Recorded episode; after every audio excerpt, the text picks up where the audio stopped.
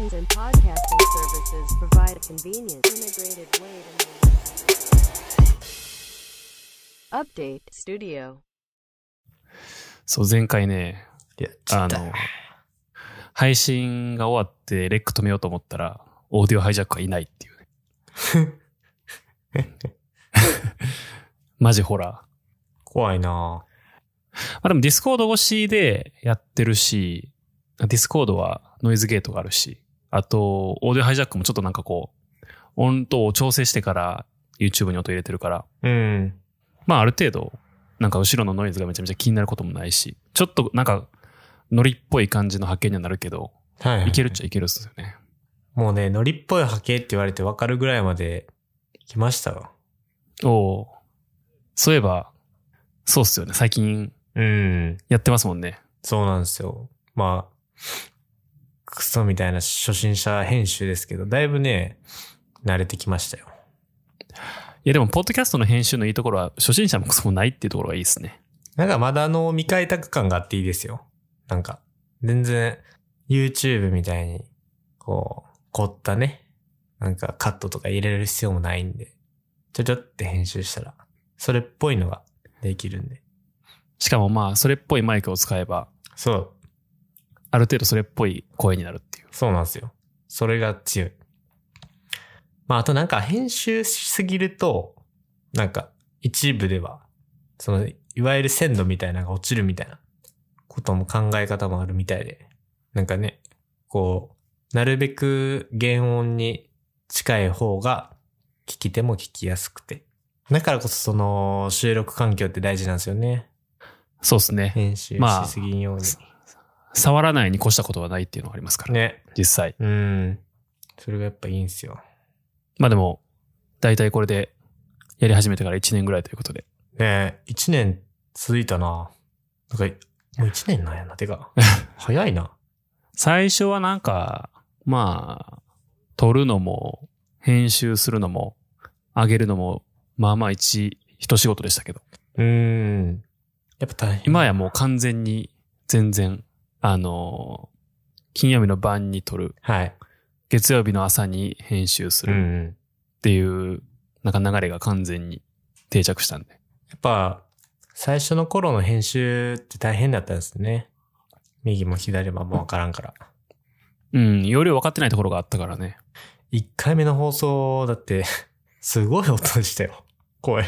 もうガッサガサやだっし。てあれ、しかも千春君あれでしょ。はい。あの iPhone のそう。付属のマイクで、そうそうそうそう。あの、イヤホンジャック、ジャックタイプって言ったらいいですかあの、うん、初期のね、iPhone6 とかに、6とか5とかについてる。あれをパソコンにぶっ刺して、そのまま、付属のマイクに喋ってたみたいな感じで。ひどかった。しかも確か当時はスカイプを使ってたんですよ。そう、そうだ、そうや、そうや、そうや。まあスカイプもその時は音声音良かったんです けど、うん。そのね、ノイズゲート的なやつがなかったし、あと、多分その、オーディオ編集ソフトも、当時は多分なんかどれ使おうかなみたいなことやってて、そうでしたね。多分一番一発目の時は、多分オーディオ配、間違えた。なんだっけあれ。あの無料の。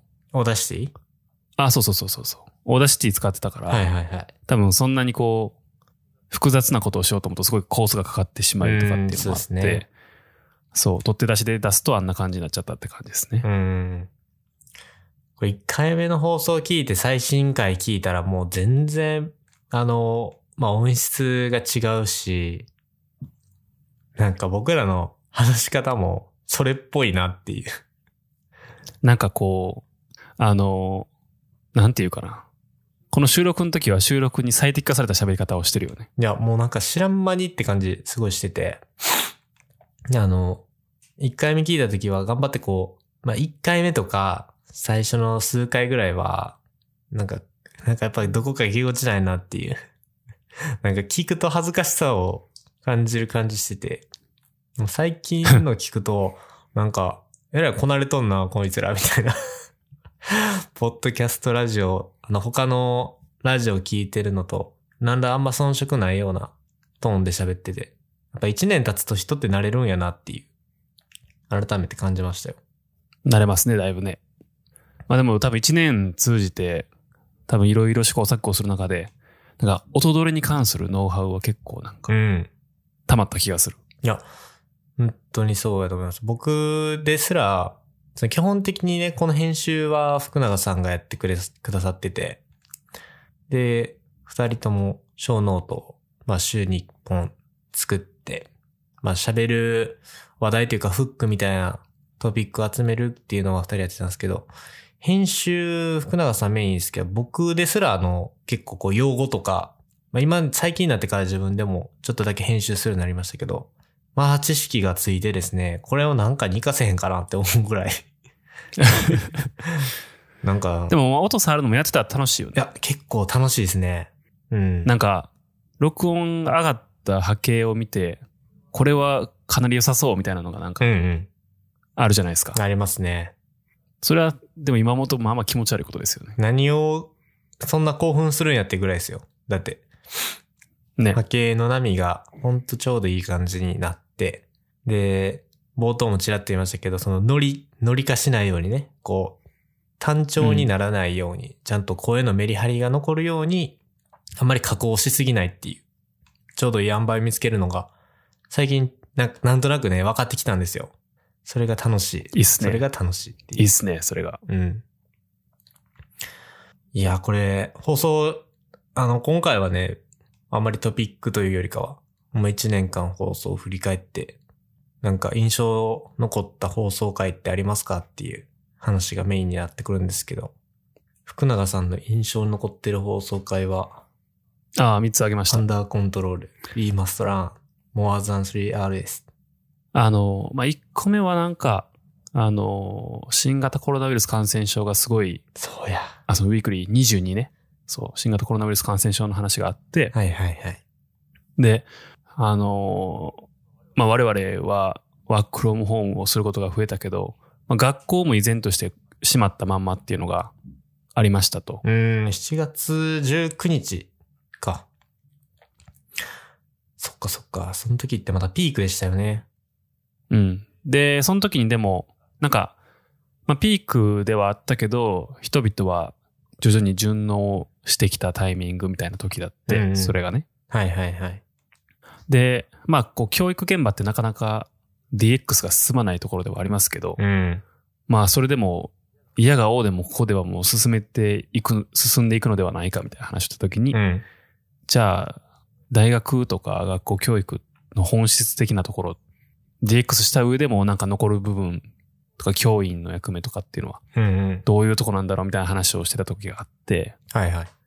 で、まあ、僕もその、教える仕事ではないけど、ないけど、まあ半分ぐらい教育の仕事をしてるし、うんで、千春くんもその、ね、大学ではうん。うん。教育心理学そうですね。を専攻したっていうのもあって、なんかそこの部分は割といい感じのディスカッションができなんじゃないかなみたいなっていうのがあり、うんうん確かに。でもなんかこれ、で、大橋さんもなんかこれきっかけで、なんか、すごい複雑なことを言う子がいるな、みたいなことを 言うてて。複雑というか専う門ん。性が、なんか割とあることを言うな、っていう子がいるな、みたいな話をしてて、うん。からの大橋さんそうだ。もうなんかちょいちょい話すようになって、みたいな感じだったんで、割とそういう意味では、なんか、大きな回ではあった。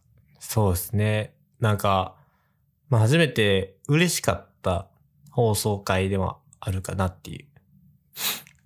そういう専門的な内容、もちろんそうですけど、こう違う人が聞いて、なんかちょっとこう、意見をくれるというか、フィードバックがあるみたいな体験もありつつ、楽しかったなっていうのはありますね、これ。言いますらん。うん。これとかもう本当に、真っただ中やったんか。そうですね。そうや。これ は、コそロう、ナえっ、太りと、BLM の話を多分した回の時うんだうん。と思うんですけど、 そうですね。まあ、これはなんか、うーん、BLM があったからっていうのはあるけど、今までなんかそういうことって、まあ日本は割と縁遠い国ではあると思うんで、うん。知らないっていうところがすごく多くて。うんうん。で、まあなんか人種差別とか、まあなんかマイノリティに対する差別とかっていうのってまあずっとありますけど、はいはい。そんなもん、気合でなくしたらええやろとうん。いうところはあったんですけど、まあ全然そうではないっていうね。そうですね。気合っていうのはなんかこう、うん。みんなで、じゃあやめようってやったらやめれるやんとか思ったんですけど、そうじゃなかったっていうのを、こう、なんでこんな大ごとになって、でもなお、依然として警官が黒人をうん。数百人殺す現状が変わらないっていうのはなぜなのかとかっていうのを思った時に、うん。うん。まあいろいろなんかこう紐解いていくと、構造的にそういう形になってるとかっていうところも知ったりとかして、うん。なんか知らん、知らんことめっちゃあるし、知らんまんま、そういうのやめようって言ってもなんかマジで意味ないなみたいなところははいはい。思ったところがあり、なんかそれは割り返してもちゃんと話せたからよかったかなと思そうですね。うん。BLM、確かにこの時に初めて、より深くこう、人種の多様性というか、そういったところに、あの、関心を持つようになって、結構自分ごと化できた、そんな回やったかなっていうのを改めて感じたんで、う。すごく、あの、結構印象残ってますね、この BLM のことは。結構なんか、事前にいろいろインプットしてから喋っうん、たのもあって、確かに。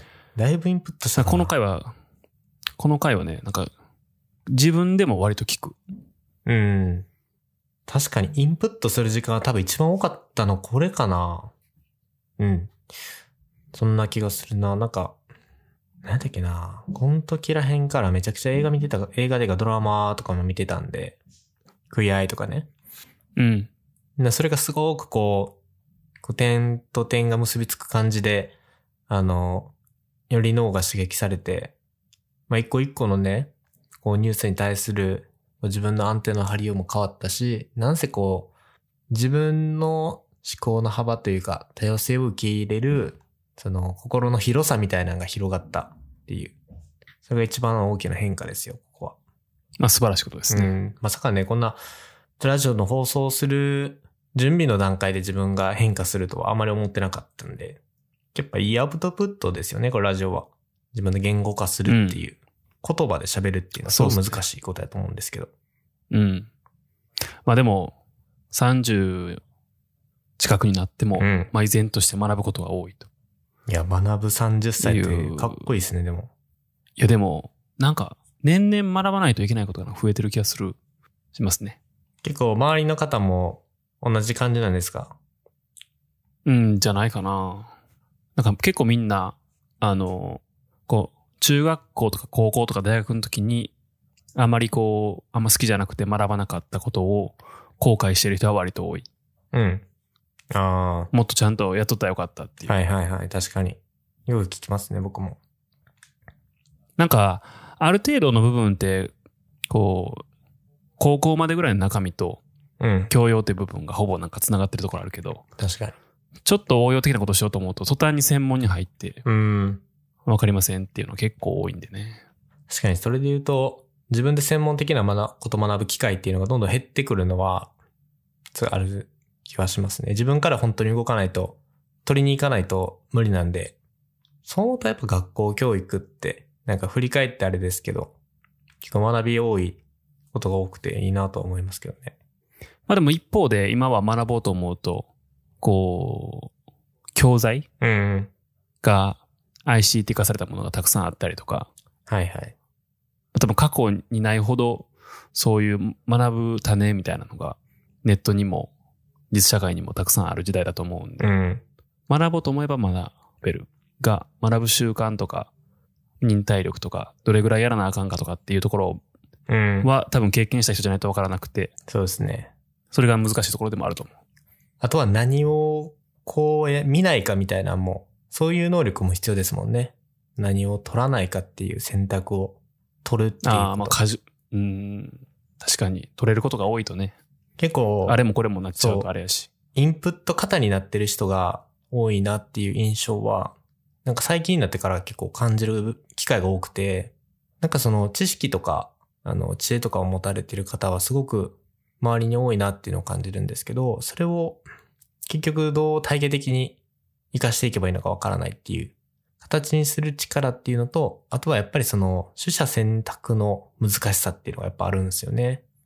情報に関して。僕も今もそうだと思うんですけど、なんかすぐ情報とか新しい知識っていうのにアンテナを張るんですけど、こう何を見ないかみたいなところもすごく大事やなっていうのは最近改めて感じるようになってきましたよね。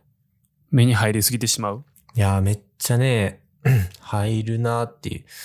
うーん、なんか最近の悩みがそれだやったりするんですよね。やっぱ自分の、なんかいいつず、いつしかの放送回でも言ってましたけど、しっかり自分のフィルターバブルを築き上げてるつもりではいるんですけど、こう興味関心のアンテナが、こう、ちょっと広がっちゃうと、もう止まんなくなるっていうことがあるので、うーん、改めて、なんか最近、はい、それで、それに関して思ってるのは、うん、あの、前回の収録の時に、はい、ザ・ソーシャルジレンマっていうのがありますっていう話をしてたっけ、はい、言ってました、言ってました。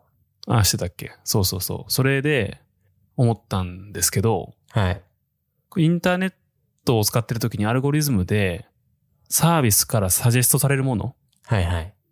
は、あまりいいものでないことが多いうんのではないか、うんうんうん。という仮説が最近あります。はいはいはい。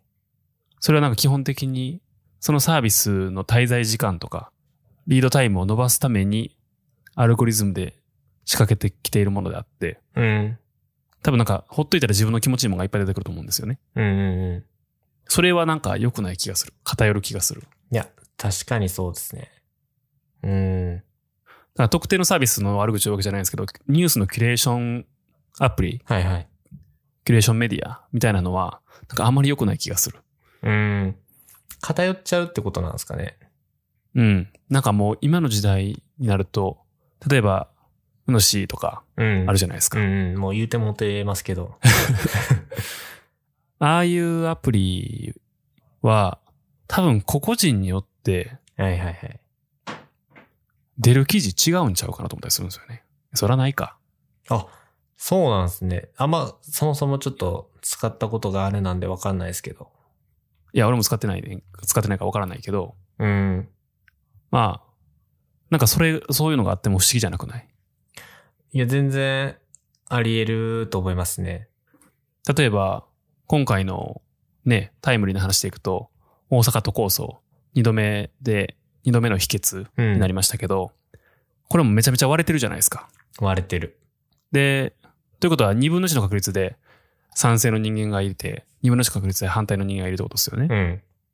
じゃあ、賛成の人間に対しては、賛成したらこんないいことがあるとか、賛成しているあなたは賢い、うんうん先見の明があるとか、賛成してない奴らは良くないみたいな、うん。うんうん。なぜならみたいなそういう記事を出したらいいし、そうね。それは逆もしかり。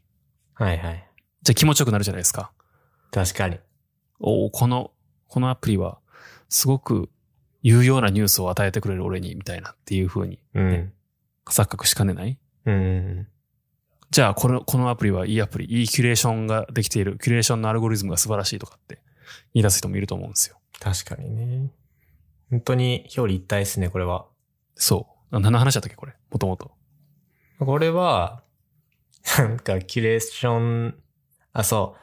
情報の取捨選択の話してて、フィルターバブルとあかあ、、そうそうそうそう。そう、なんかインプット型になっちゃってるなっていうのはあったんですけど、確かにでも最近は、こう、それこそ福永さんとあの山登りしましょうや、みたいな話してたりとかして、これ新しいことに対してアンテナが張る機会、場面とかが、まあ仕事柄上とか、あのプライベートで増えてきた時に、これちょっと気を抜くとですね、やっぱいろいろこう関連記事とか、もしくはメディアでいろいろね、あの、サジェストされるわけなので、結構それにね、僕は乗っかかりやすいのかなっていう、まだまだ悩みとして、今最近ありましたね。どうしたらいいんやろっていう。そう。自分で取りに行っても、バイアスがかかっちゃうし、ん。でも、サジェストしてくるものもバイアスかかるしっていうね。そう。で、結構だから、どう頑張っても、変なバイアスからに逃れられない。うん。なんかね、いい感じにサジェストしてきよるんですよ。Google とかは。あ、それも 知っといた方がええなと思って。 見ちゃうんですよ。やっぱね、すごいなっていう。これ、ちょっと先の未来の話かもしれないですけど、その検索することってあんまなくなってくるんですかねこれからの時代の子たちは。うーん。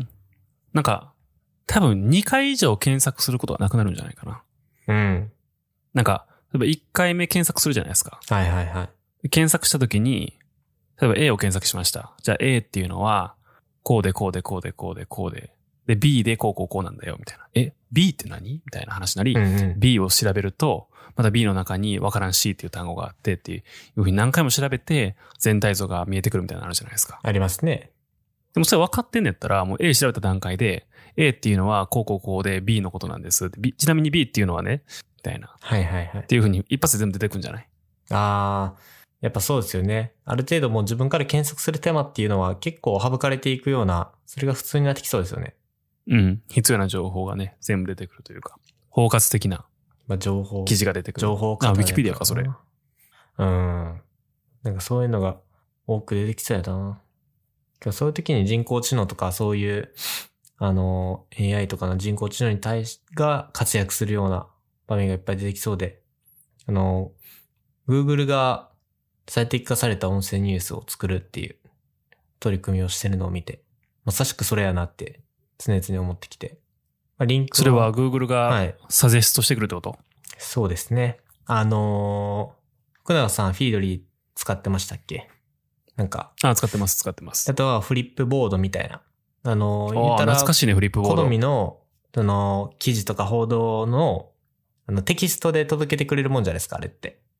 うん、そうそう。それの、要は音声バージョンっていうものを、Google が、えー要は報道機関からのニュース集めて、一つのその連続した音声フィードとして、その、ニュースアグリ、アグリケーションするサービス、それが、その、提供を始めたっていうので、結構それはうー、んそれこそフィードリーとか使ってる人が、過去多かったように、ラジオでも使われるんじゃないかな。なんか、サービスの名前が確か Your News Update っていうサービスやったうかーら。ん。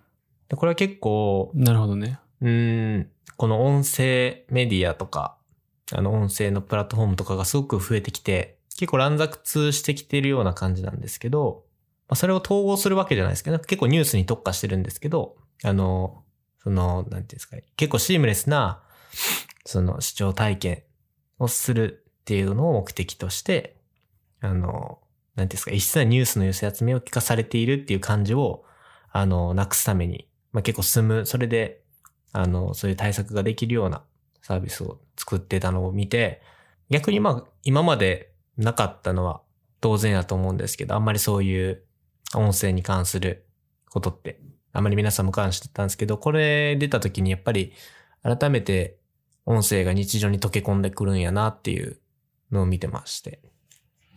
そうですね。なんか、今回 iPhone 12 Pro を買ったので、はいはい。もう処分したんですけど、うん。しばらくずっと Google Pixel を使ってた時に、あの、一個感心した機能があって、はい。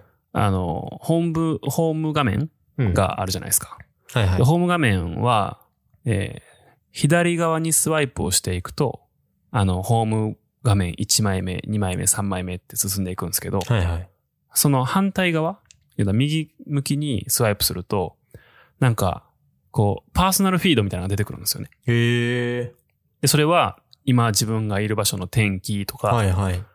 あと自分が関心がありそうなニュースを Google がこう、サジェストしてくれるんですよ。うんうんうんうん。で、例えば、あの、今年はすごい、俺 NBA 見てたんやけど、はい。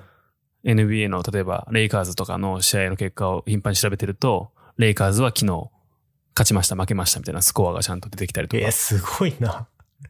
えー、っていうの。があって、まあ、結構それは精度高いんですよ。うんうんうん。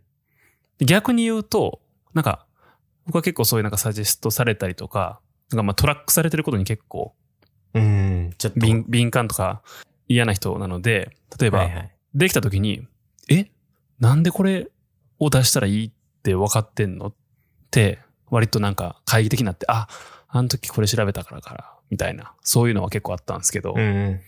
まあそれぐらいの精度で出してくるんですよ。はいはいはい。なんで俺がそれ知りたいって知ってんのぐらいのレベルで出してくるんですよ。はいはい。でも、そんなに敏感じゃない人は、ああ、そうそう、これが知りたかったのみたいな感じでう、ん。簡単にタップをして、情報を見て、で、それのなんか学習が強化されていくみたいなのがあったりとかすると思うんですけど、はいはい。まあ、要は、多分情報のサジェストをする部分に関してはもう機能としては十分にあって、うんうん。それをどういうふうに音声で違和感なくアウトプットするかとか、うん。もしくはそれをどういうふうなあしらいで、うん。例えばラジオっていうふうにしても、こうバラエティラジオっぽい雰囲気がいいのか、ニュースラジオっぽい雰囲気がいいのか、まあいろいろあるじゃないですはいか。はい。だからそういうなんか全体のこう UX としてのデザインをどうするかみたいなところまでも多分来てるはずなんですよ。うーん。で、喋る部分に関しては、一昨年ぐらいにあった、あの、カンファレンスであった Google Duplex ってあったん何でしたっ覚けえてますあの、Google のアシスタントが代わりに、あの、あ電話はいに出てはいくれ思いる出機し能ました。のことですね。はいはい。あれとか聞いと聞くと、もうなんか、ほぼほぼ気気づかへんレベルでの会話ができる。る能力を持ってると、英語だと。はいはい。なので、確かにこういうなんかラジオのサービスが出てくるのは不思議ではないうん。そうですよね。し、うん。やし、これを始めた時から言ってますけど、耳は結構空いてる市場ではあるんで、そうですね。ながら聞きできるしっていうのでいくと、なんか、朝起きてから通勤の間に必要なニュースを一通りこれで入れるみたいなっうん。ていうのは日常になってもおかしくないのではないかと思ったりはする。やっぱり目の情報とかが多か、多いですもんね、現代は。どうしても。視覚情報が多すぎて、どうしてもこう、あれもこれもできないですけど、耳はずっと開いてたんで、なんかしながらとかっていう、いわゆるながら作業には、うってつけのコンテンツですごくいいですよね。これはずっとでも、確かに去年1年前からずっと言ってることですもんね。なんかそろそろ、なんか当たり前のアプリみたいなのが、まあそれこそポッドキャストって、1年経ってどうなんですかね皆さん聞くようになったんですかね音声サービスとしては、なんか増えたと思いますけどね。スタンド FM とか、ああ、はいはいはい。ありますね。うん、あと、始めてる子もあ。とラジオトークか。うん。資金調達してましたね、最近。また。最終、マネタイズをどうするかっていうのは難しいとこですけどね。結構難しそうですね。あの、広告が合わないんで、どうしても、ラジオは。広告も認知としてしたしてしか働かないからね。結構やっぱスポンサーとかじゃないですかうん。もう個別の。あとは、まあラジオかどうかわかんないですけど、投げ銭みたいな形で、あの、収益化、まあ結構不安定ですけどね。サブスクとかにマッチするんかなっていうところですけど。例えば、昔の、昔の AM ラジオ、FM ラジオとかっていうのは、うん。めちゃめちゃ僕が小さい時に車の中でかかったりしてたんですけど、はいはい。あれでなんかこう、スポンサーしてる企業とかで、例えば、スジャータ、スジャータって知ってるあ、スジャータわかりますよ。スジャータが何時をお知らせします確かってにいうな時報が流れるじゃないですか。でも、あスジャータが何かっていうのは、意外とみんな知らない気がする。ちなみに飲食の会社さんですよね。そうです、そそううでです。すよね。あー、うん あ、多分なんかコーヒーフレッシュとかのは ず。 多分、多分いそや、のはもうず。誰が知ってんねん、これって。 うん。でもなんかそういうところは多いと思うんですよ。確かに。でも名前だけはちゃんとやっぱり残りますからね。これ耳だけなんで。そう、そう。最近で言うと、過払い金とかかな。はいはいはい。なんとか法律事務所みたいな。うん。なんか結構残るんで、意外と親和性は高いかもしれないですよね。例えば、あのー僕は結構ボイシーっていう音声プラットメディアをメディア聞いてるんですけど、あの、ボイシーさんも、その、結構そのパーソナリティの方によっては、その企業さんつくスポンサーが結構いろいろあって、なんか例えば、あの、ビジネスチックな話をしているとか、あの、なんていうんですかね、そういう働く人に対して放送してる人は、その転職、なんて言ったらいいんですかね、転職支援の、あの、スポンサーの人が降りてたりとか、うんうんあ。と健康に気を使ってる人であれば、あの健康食品とかサプリのスポンサーが、あの、ついてるんで、そのタイトルコールを好きなそのパーソナリティの人が読むんで、余計耳に残るんですよね。うん無機。質なロボットが読むようなものではないので、うん。なんか僕それで結構その、例えば健康に関することであれば、その健康食品とかサプリの企業さんの名前ちょっと覚えちゃったりして、やっぱ買うときとか、まあない、ないですけどね、僕は買うことないんですけど、もし聞いてるリスナーの人がなんか、そういうサプリ買おうかなと思って通販行って、その企業さんの名前見っけたら、なんか押しちゃいそうな気はします、本当に。文脈も。じゃあやっぱ直接のあのー購入には繋がらへんけど、認知は広がるじゃあ広がるかもしれない。刷り込みというかね。めっちゃ親和性高いなって思いますね。あの、動画広告とかよりも。動画広告は鬱陶しいからね、普通に。そう、なんかあれ鬱陶しいんですよね。もう、あれを消したいがために課金する人がいるぐらいやっぱ鬱陶しいんですけど、ラジオは別に、なんかそんな鬱陶しさはな、ないんですよね。そ、ほんと数秒なんですよ。スポンサーコールとかって。なんか5秒とか。言っても5秒か。ぐらいなんで。うん。 はい。あ、そういえば、あれ見ましたやつが来る。まだ見てないですね。ちょっと待って。ちょっと、おおちょっと少々。あ、やつが来るは見ましたよ。あの、この前、 見もうました大爆笑言ってたやつ。 ー。そうそうそう。ちょっとやつが来たので一旦ミュートにしますね。 すいません。ちょっと、本当に、ね。 あ、変えら変えられましたまだいるじゃん。ラジオパーソナリティがおります。初回の、初回はもう、その、鈴の音と泣き声がすごくて、もう申し訳ない。本当当時まあは一。周年記念なんで、出たがりな。そう、一発、 一発目は、猫 is everywhere っていうタイトルをつけましたけど、まだいる。 猫 is still there っていう。もう本当ツボだわ。でももう引っ越しするんでしょ そうですそうです。もう徐々にって感じ。ほんと徐々に徐々にで。いやっぱね、このマイクが一番どうしようかっていうのはありますね。またマイクアーム抱えて、あそのう、電車に乗ってください。本当に。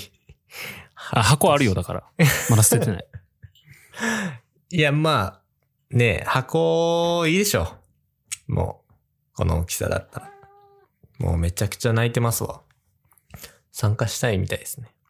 まあ最悪、あの、別撮りなんでミュートにできるんで大丈夫なんですけど、やっぱラジオの収録環境大事っすよ。普通はね、はい動物は入ってこないんで、ポッドキャストのいいところでもあるかもしれないですね。こう、プライベートで撮るときのトラブルがある。はいや。つが来る。いや、面白かった。そう、そういう音がしてましたよ。これ、初回の頃もっとうるさかったですよね。確か、本当に。うーん。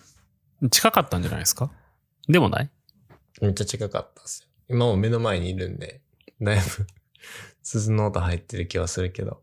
何の話したっけやつが来るえ違う やつが来るで、本当に、なんか、猫ちゃん来たんで、やつが来ちゃったわ、と思って。話飛んじゃっはい。えー、そうですね。た。あ、あれ聞かせてください、そのピークデザイン。ああ、はいはい。何なんですかこれ、は、えーっと、iPhone の12 Pro を買ったんですけど、これうん。えーケースを何にするかっていうのが、まあまあ難しい問題ではありますと。まだそんなにで、出てないですよね。そうなんです。で、まあ、大体パターンとしては、まあ、基本的に予約した段階でもうケースは買うんですよね。うんうんうん。あの、アマゾンに売ってる一番安いケースと、えーガラスフィルムを買う。はいはいはい。でも開封して、できるだけこう生身の状態がないようにして、即つけるっていうのが、いや、なんかもうわなんかかるルわー。チン化してるんですけど、ですけ ど、まあその一番安いケースっていうのは、だんだんこう、飽きてくるので、確かにね。ケース飽きる問題はめっちゃ感じますわ。なのでいろんなケースを試してみるんですね。うん。で、大体純正に最後行き着くんですよ。うんうんで、純正のレザーケースを使うけことが結構多かったんですけど、今回純正のレザーケースがないんですよね。うん。レザーケースはなかったんでしたっけはい。あ、レザーあの。とシリコンあれか。その、ケースか。なんかカードケースがあるのああ、そうそうふ。あなんか、カードフリップみたいなのがあるけどあ、の、マグセーフ対応のやつや。カード入れられて。そうです。ね。はいい。そっかそで、っシリコンのケースしかなくて、まあ、シリコンのケースでもいいけどなとか思いながら、まあ、透明のケースはちょっとあの模様がダサいんでなしということで、と思っていたところ、このピークデザインの、えっ、と、モバイルバイピークデザインっていう、かうん。あの、かっこいいな、これ。スマホのケースができましたというところで、で、もともとこのピークデザインがどういう、なんかメーカーかっていうと、はいはい。えーこのキックスターターっていうクラウドファンクラウドファンディングですね。はいはいはい。ちょっとクラファンについてもちょっと思うところがあるんですけど、うん。例えば、最近のクラウドファンディングって、なんかもう製品ができていることがわ完成することは分かっていて、うん。こういうの作ろうと思うんやけど、いるみたいな感じで聞くケースが多いじゃないですか。うんうんうん 確かに。もともとのクラファンはね、もっと殺伐としてるんですよ。当初はね。そう。ん。俺はもうこんなすごいアイデアを持ってて、これがあったら世界のいっぱいの人が幸せになれるって分かってるのに、うんお金だけがないからお金を恵んでくれっていう、はいはいはい。そう,、そういうですね切実なところがあったんですけど、最近はなんかでかい企業もバンバンうん。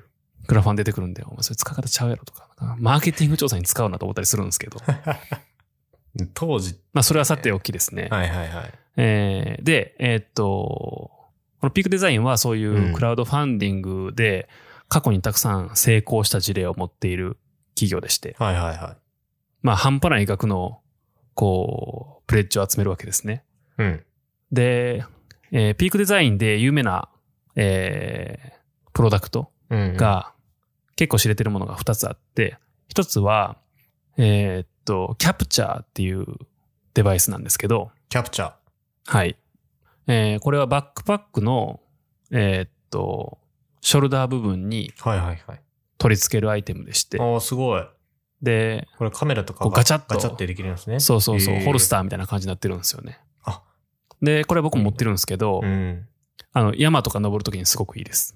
そうですね。これめっちゃ便利そ普通に、あの、肩、首からかけてると、歩くたんびにこう、お腹にう。うん。揺れますしね、そのね。ガンガン当たるんですよ。それがこう、胸元でガチャッとつけれるっていうのはなかなか良くて、このピックデザインキャプチャーっていうのがまず1個。へえ。で、もう一つは、えーっと、アンカーリンクスっていうプロダクトかパーツの名前かわかんないですけど、要はあのカメラのストラップの機構で、おーなんかマグネットリングみたいな。そうですね。それをなんか、アタッチメントにシュッと滑り込ますと、えーっと、カメラのストラップの取り外しがすごく簡単にできると。なるほど。これが鍵みたいになる感じですね、イメージは。そうです、そうです。だかええ。あ、ら一つすごいなのこれストラップを複数のやつで使い回したりとかできるし、うんうんみたいな感じですね。まあ、あのカメラの周辺機器をたくさん作ってる、あの、ブランドです。うん。はあ、これ結構お世話になってるんじゃないですか、福永さん。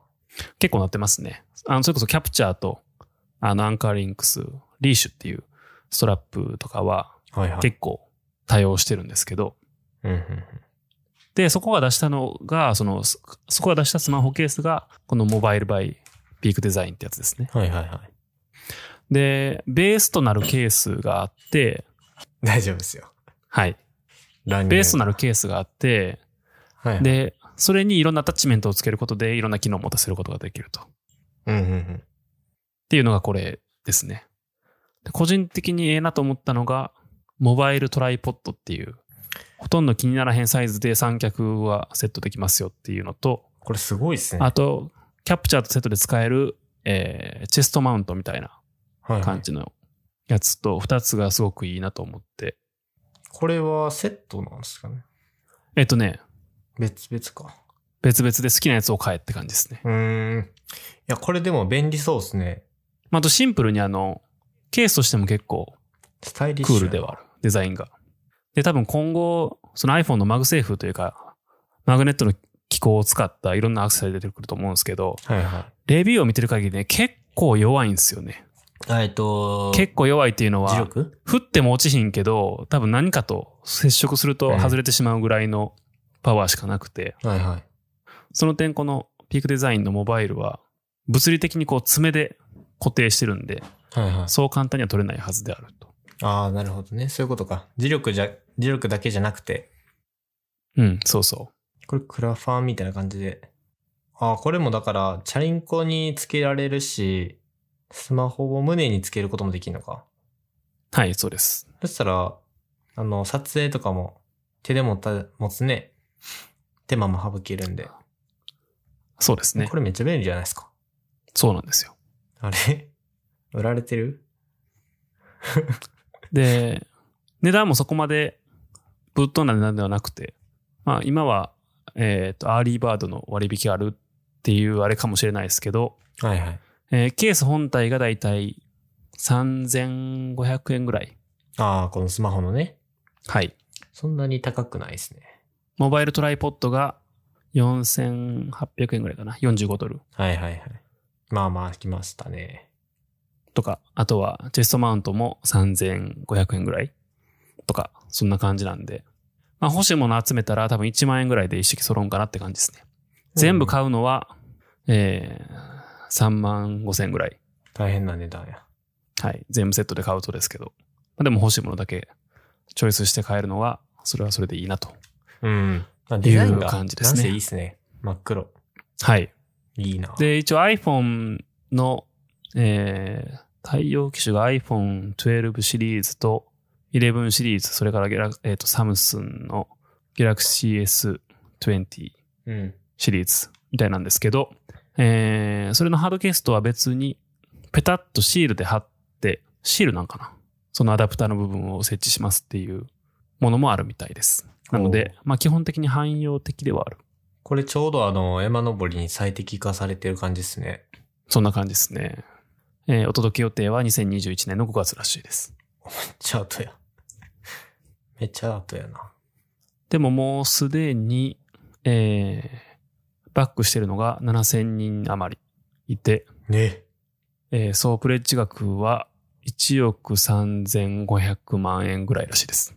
もう、めっちゃ集めてますね。はい。もう終了してるんじゃないです素晴らしいか。ですねそんなことないですか。いや、まだですね。はああと45日残ってます。すごいな。iPhone 12 Pro のケース、これ一択になるぐらい良さそうですけど。カスタマイズできるの素敵ですね、これ。そうですね。拡張性があるのは素晴らしいですね。ケース自体も。まあ、裏のなんかこう、なんていうんですか、このチョボみたいな。そんな目立たない感じなんで。12 Pro 早く来てほしいな。いつ来るんですかえー、Apple さんの予報ですと、11月の16日以降となっておりますね。以降ね。以降ですね。ちょっと頑張って早まってくれへんかなって 思ってますけど。あのー当日店頭販売狙ってたんですよ。この前、福田さんがおっしゃってた。はいはい。あれね、ちょっと僕は向いてないですね。というのは。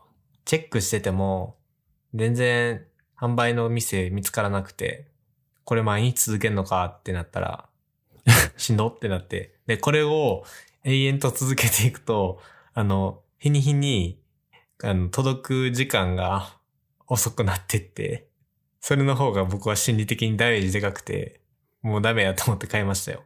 白。え、注文しといて、あの、ピックアップが見つかったら、キャンセルしたくないいや、もうね、めんどくさくなっちゃいましたね。あの、見る作業 が。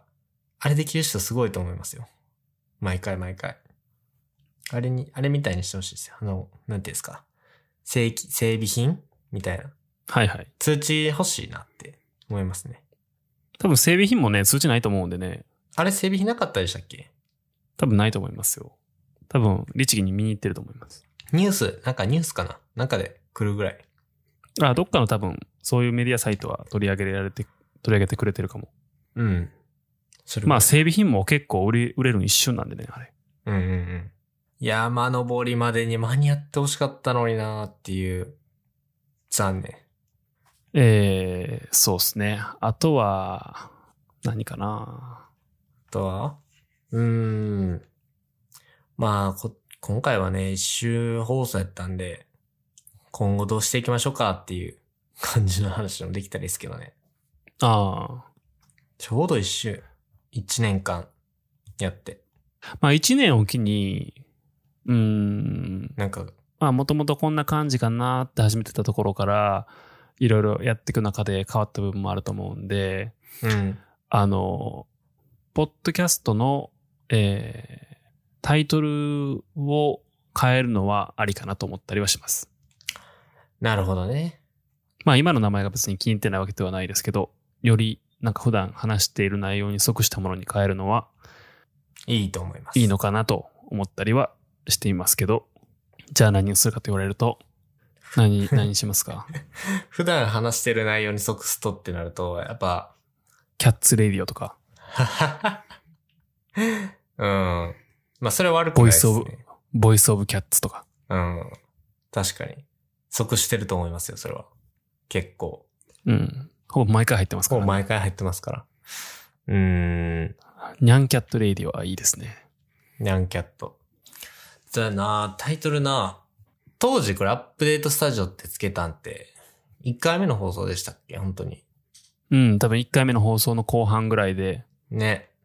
その時は、その、まあ、知識、思考のアップデートをしていこうという、そんな目的意識を持って、ラジオ放送していきましょうみたいな話をしてたと思うんですよね。はい。で、結構ニュース記事取り上げたりとか、興味関心あるトピックを元にディスカッションして、っていう結構まあまあ、ハーハードなラジオ放送ですね。 言葉にすると。勉強というか結構、まあ、なんていうんですか。前向きな、前向きな取り組みをラジオでしてるなっていう。これ、あれから1年経ったんですけど、なんかいいタイトルまあ、現状から考えたらどんなタイトルがいいのかななんとか日本とかにします かそんな日本の話してないし、むしろちょっと日本ディスの方が多いし。結構ニュースのキュレーションが多い気はしますけどね。なんかそういうタイトル見たことあるからな、俺。あれやろ、こんにちは未来でしょ。ああ、こんにちは未来確かどっから見たことある。うん。佐久間さんが出てるやつだね。あるよね、ポッドキャストの番組で。そうそうそうそう。あの、ニューヨークにいる佐久間さん。まあ、ゆみちゃんなんですけどね。あともう一人。まあ、考えましょタイトルはそうね。確かになう。でもそうすると、カバーアートも変えないといけないし、うん。あとオープニング SE も変えないといけないですね。アップデート。まあでもちょうど1年区切りなんでいいかもしれないです、それは。そうですね。どんなんがいいやろ。まあ、特徴。僕らのラジオの特徴っていうのを考えるのも面白いですけどね。 僕らうで。ん。どういう特徴があるのかっていう。まあ、結構なんか政治的なものとか多いかな。エンタメとか。そうね。うん。なんか、そう思うといろんな縦横無尽なこと喋ってますけど。いや、そうなのよ。割と一貫性がない。うん。一貫性がないのがもうコンテンツになってますからね。ごちゃ混ぜなコンテンツを喋るっていうのを表すワードああ、いいじでゃん構成されたタイトル。いいじゃないですか。頑張って探しましょま良さそ結う構なこう語呂がいい感じのそやう、つゴねロ、ゴロの良さ大事。ゴロの良さ大事。言いやすい。いいですね。はい。転換期。う。まあ、じゃあ、でも特に内容としては変わることもなく。まあ、次そう回からでもすね。なんか、いろんな僕とか福永さんが結構転換期になるようなことがなければ、よっぽど変わることないかなっていう。まあ、だから、特段なんか、例えばゲストみたいな人が来てもいいかもしれないですね。僕が、なんか、どっか行っちゃって変、表表現変ですけど、いろいろ手出して、あの、か週1回の放送が難しいっす、みたいになっちゃって、ここで女性リスナーとか、もしくは、そしてパーソナリティね。そう、なんか別の人が入ってくるのも、また違うメスが入って、面白いラジオになるなっていうのは、ちょっと想像してますけど。まあ逆に俺なしで、その人と、じゃらくんでもいいしね。そうですね。ああ、そういえばさ、ちょっと話変わるけどさ、はいはい。鬼滅の刃見ましたよ。早い。あ、読みましたよ。あ、 22巻まで。早いな。え、映画はまだ見てないですよね。映画は見てないです。はいはい。あ早いですね。漫画の方も22まで。多分原稿の最新巻までかな。見ました。どうでしたかシンプルに。素晴らしいですね。いやーシンプルで、シンプルに素晴らしいですね。そうっすよね。はい。王道でいいと思います。いや、なんか、それ聞けてほっとしました。なんかあのー今回の、その鬼滅の刃の映画になってるところ、はいはい。映画はオリジナルストーリーやって聞いてて、うーん。あ、オリジナルストーリーじゃなくて、元々の原作の中からの抜き出しって聞いてて、そうですね。で、読んだ瞬間に、あー、映画にするならここだろうなっていう、あやっぱ思っりた、わけですよ。 もう、ほんまそにうヘビーユであーザーのいや意見ですよ、それ。で、やはり、いや、やはりそうかって感じ。でも、あ、多分あのシーンが一番全編通してグッとくる気がする。今読んでるところでい。や、本当に、もうおっしゃる通りですね。あの、無限列車編のところですね。はい。あそこ、ワンピースでいう、あれですね。あの、チョッパーのところみたいな感じですね。ああ、不意に咲く奇跡の花のとこですよね。そうです、そうです。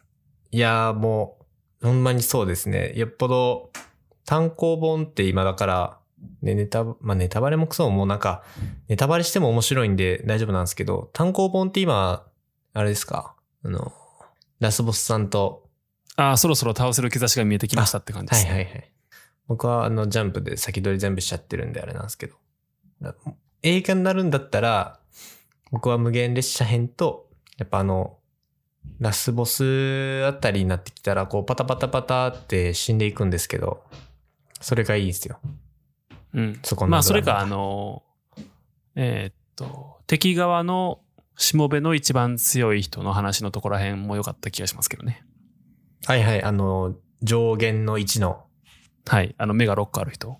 あれ結構、内容的に感動しますよね。はい。なかなかいい話ですね。うん。感動する話。なんか鬼のストーリーが一番やっぱり素敵ですよね。あの、映画見られてる方は、あの、赤座とかも。僕赤座の過去めっちゃ好きなんですよね。男前やわ。はい。でもまあ、彼は引っ張られすぎなんでダメです。 もうね、ここで来たよ、福永節がってなりました。 引っ張られすぎなんでダメですって。ダメ です。あの、一番笑ったわ。ブリーチで、ブリーチでいうところの、はいはい。あの、グリムジョーはいはい。ぐらいのひ引っ張られ感があるのでダメですね。うんうんうんいや、わかるもなっと。シンプルに、確かシンに。プルに言ってもらわないと。確かに。でもあの、これで綺麗に終わってくれる、もう終わ終わってるじゃないですか。はいはい。この漫画は。うんこれはすごくいいと思いますね。そうあですね。の、ルローニケンシンっていう漫画あるじゃないですか。はい。もう有名ですよ。はい。あれもね、完全に京都編で終わるべきやったんですよ。巨体化編ね。はい。うん、感動すらこう。その後の、その、海外から中国マフィアが来ましたみたいなくだりあったじゃないですか。もうあれいらないですよ。あれはいらないじゃないですか。なんか、京都大化編でね、もうスッキリしてたんですよ。こちとら。そう。結局、師匠誠が最強の悪役であり、直接的に手を下して倒せなかったっていう感じですからね。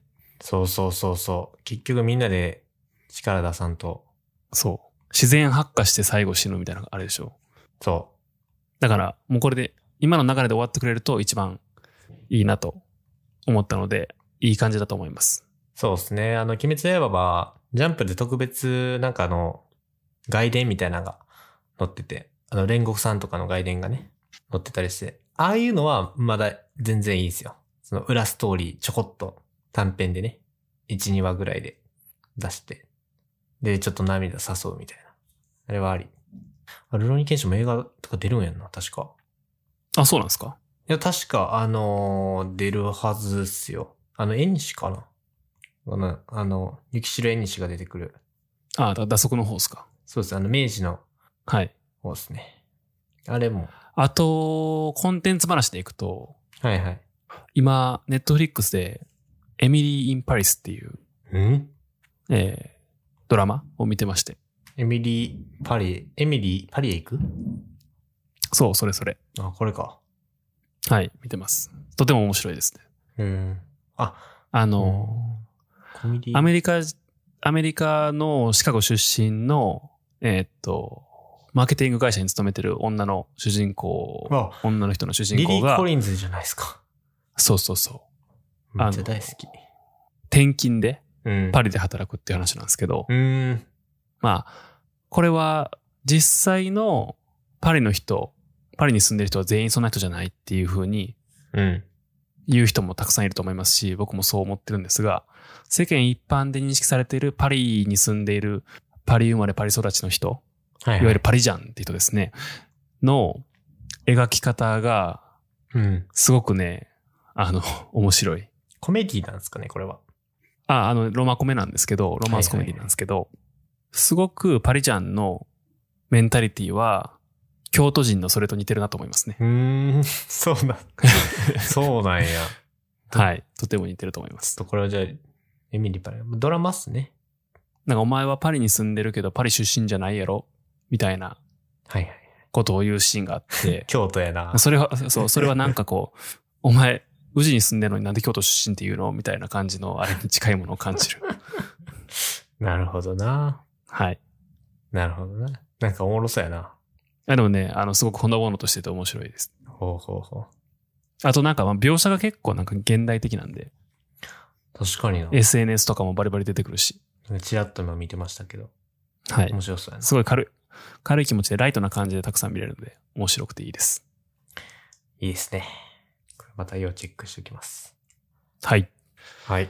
では、そんな感じでしょうか。そうですね。今回は1周年記念ということで、まあ、印象に残ってる放送回、振り返って、まあこれからの音声市場とかの可能性も感じつつ、早く iPhone12 が来てほしいなっていうのと、やっぱ最後までどの放送回も猫が来たっていうので、はい。メインパーソナリティ ね、まパーあ、ソナリティですけど、もうね、引退も近いですけそどろ、そろね、はい。そろそろ引退が近くなってきましたので、今回はこんな感じで引き続きよろしくお願いします。はい。えーでは今日取り扱いました内容等々、ショーノートにまとめていますので、えーそちらも合わせてご確認ください。はい。では、えー飯田千春さんでした。ありがとうございました。ありがとうございました。お疲れ様ですお。疲れ様です。